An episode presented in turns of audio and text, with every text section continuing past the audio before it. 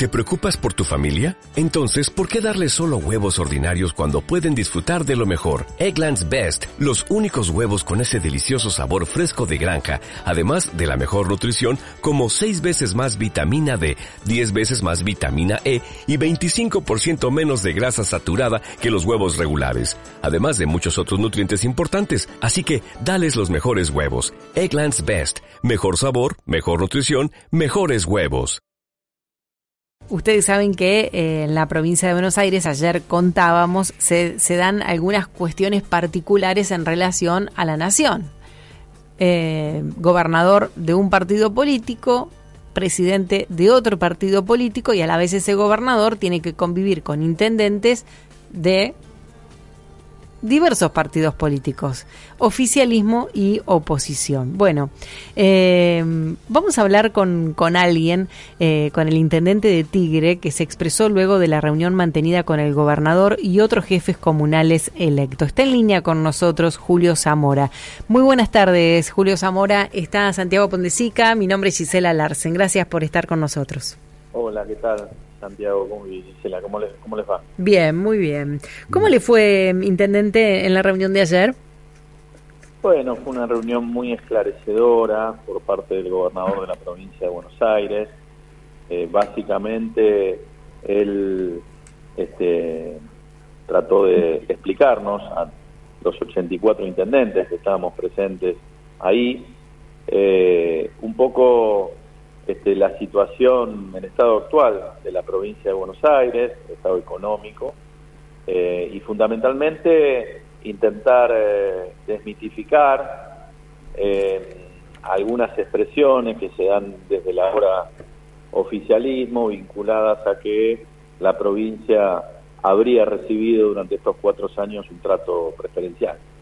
Este, bueno, el gobernador lo explicó muy claramente que nada más lejos que eso, eh, la provincia de Buenos Aires tiene este, tan solo un, porcentaje de un 23% aproximadamente de coparticipación eh, contra lo que produce la provincia, ¿no? tanto en materia económica, en materia poblacional, eh, es aproximadamente un 37%. Entonces la base de esta inequidad que tiene la provincia tiene muchos años, data de, alguna sesión de, siete puntos aproximadamente que el entonces gobernador Armendáriz se dio a favor de las otras provincias.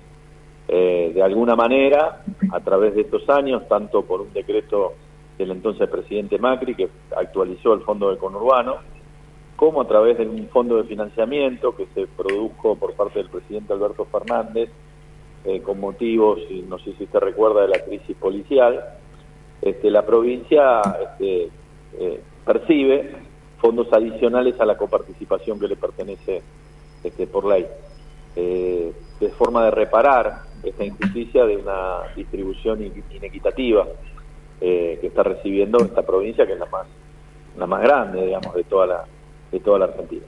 Así que lo que hizo el gobernador de alguna manera es explicar eh, la génesis y el estado actual de situación de la provincia y también despejar esa visión que muchas veces lo que hace es perjudicar a los bonaerenses, no un gobierno, ¿no? Eh, de que estaríamos, que habíamos recibido como provincia de Buenos Aires más recursos de lo que debería. Cuando mm, va, siempre nos planteábamos acá esto de administrar bien o, o, no tan bien, ¿no? Y que las cosas este, posiblemente, bueno, se, se vean ahora, ¿no? No es lo mismo, y esto lo sabemos, más allá de que quizás no haya tenido un trato preferencial, como dijo el gobernador, bueno, pero sí sabemos que es más fácil gobernar con un partido del mismo, del mismo palo en, en la nación. Eh, eh, naturalmente es más fácil porque me parece que debe ser más fácil eh, plantear un problema, eh, comunicarlo eh, y, todo lo que significa eso. dejando de lado el pedir plata, dejando aún dejando de lado el pedir plata, me da la sensación que es más fácil. ¿Cómo lo vio a, a Kisilov de cara a los cuatro años que vienen?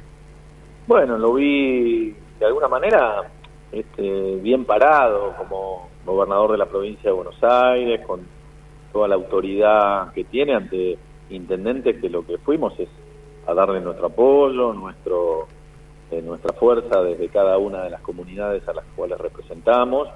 Eh, veo, digamos, a un dirigente que, que sin duda alguna eh, representa una parte importante de, nuestro espacio, del peronismo, y que tiene el gran desafío, como dice usted, no gobernar este, con un gobierno que, que no es de nuestro color político.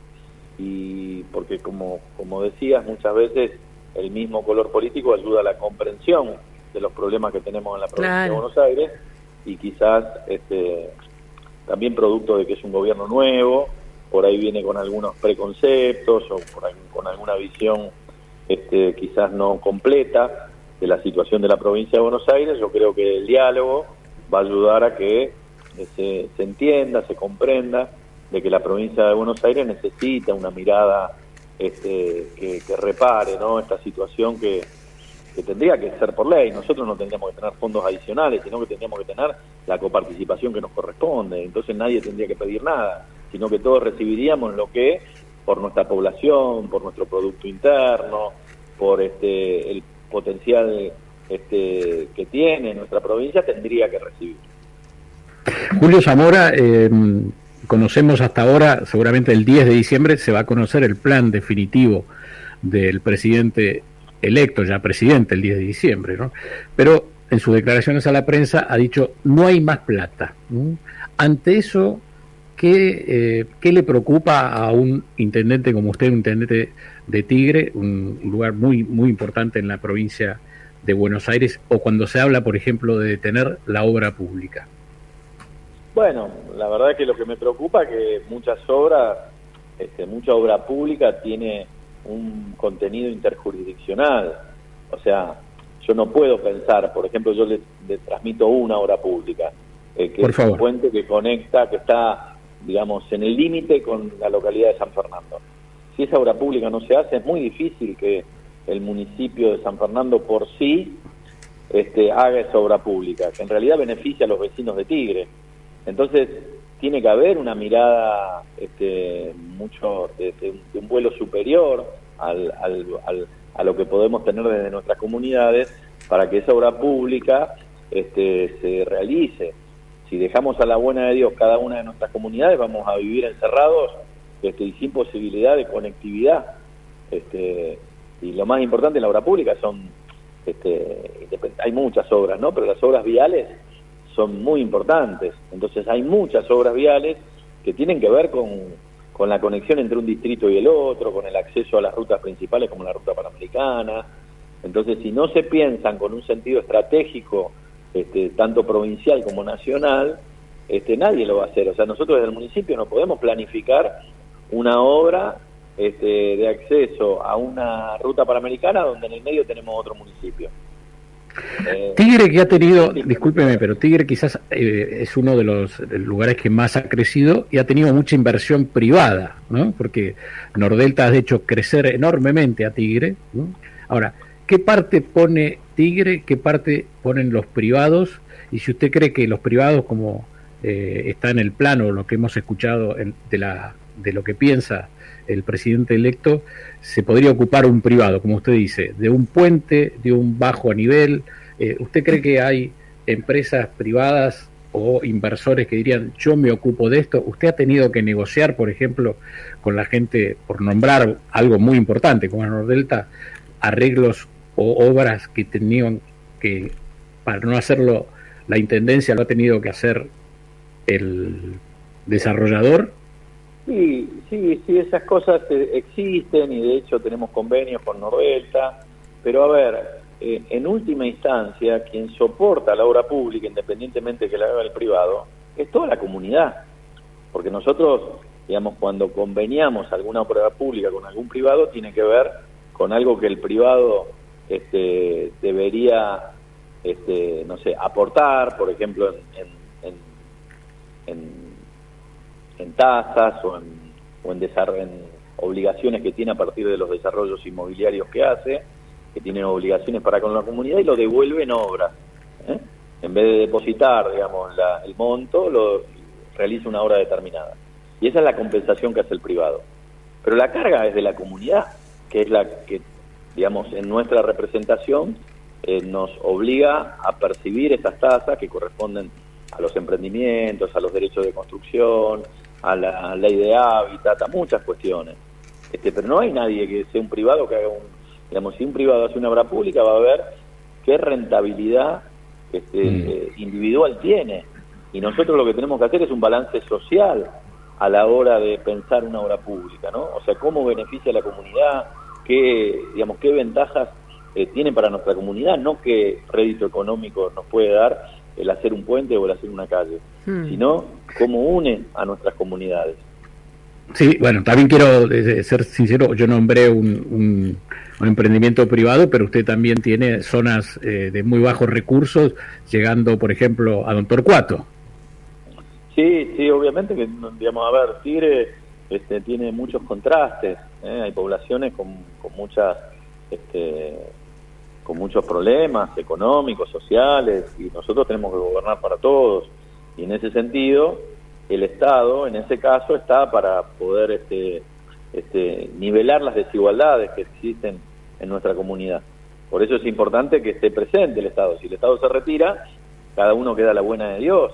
Y entonces es, es poco probable que un vecino pueda hacer un camino para llegar a su casa si no lo hace la comunidad en su conjunto, ¿no? Soportando mm. todo el peso digamos, de, esa obra, que es importante para mucha gente, no para una persona en particular.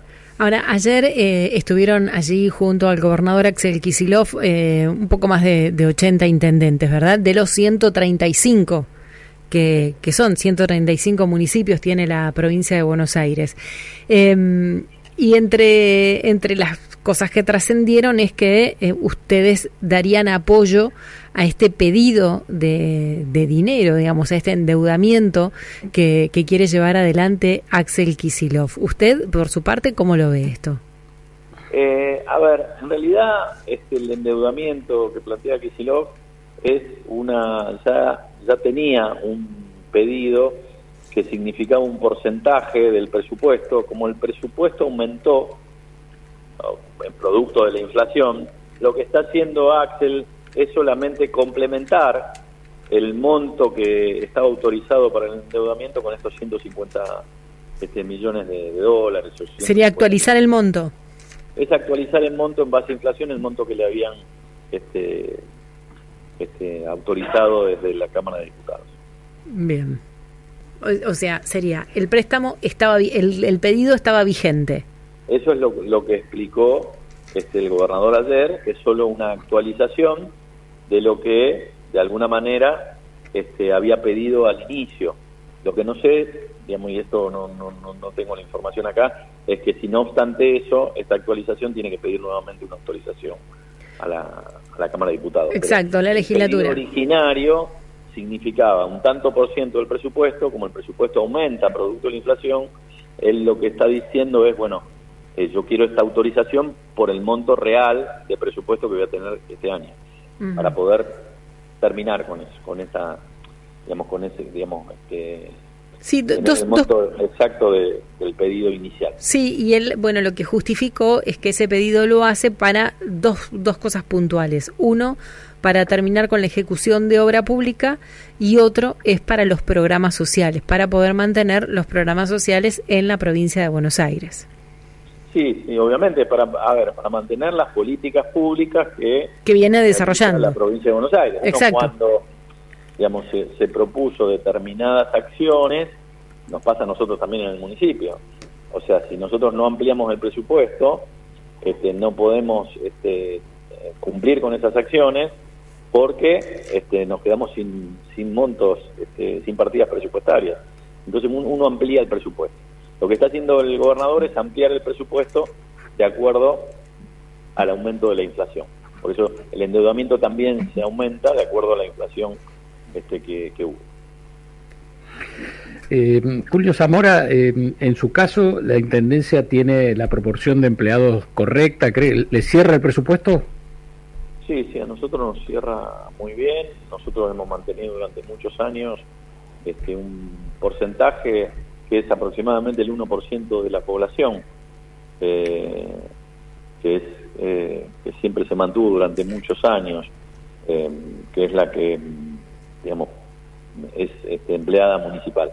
¿no? Eso nos alcanza para cubrir un montón de actividades que realiza el municipio, la seguridad ciudadana, los servicios públicos, los este, 17 polideportivos que tiene el municipio, 20 centros de salud, delegaciones municipales, todo un conjunto de políticas que requieren este, empleados probos, ¿no? empleados que tengan toda la capacidad para, para brindar un servicio este, de calidad para nuestros ciudadanos. Muchísimas gracias. Le agradecemos mucho que se haya sumado a este vuelo de regreso y haber podido compartir, bueno, de cara a lo que se viene, lo que conversaron con el gobernador de la provincia de Buenos Aires. Bueno, perfecto. Muchas gracias. ¿eh? Julio Zamora.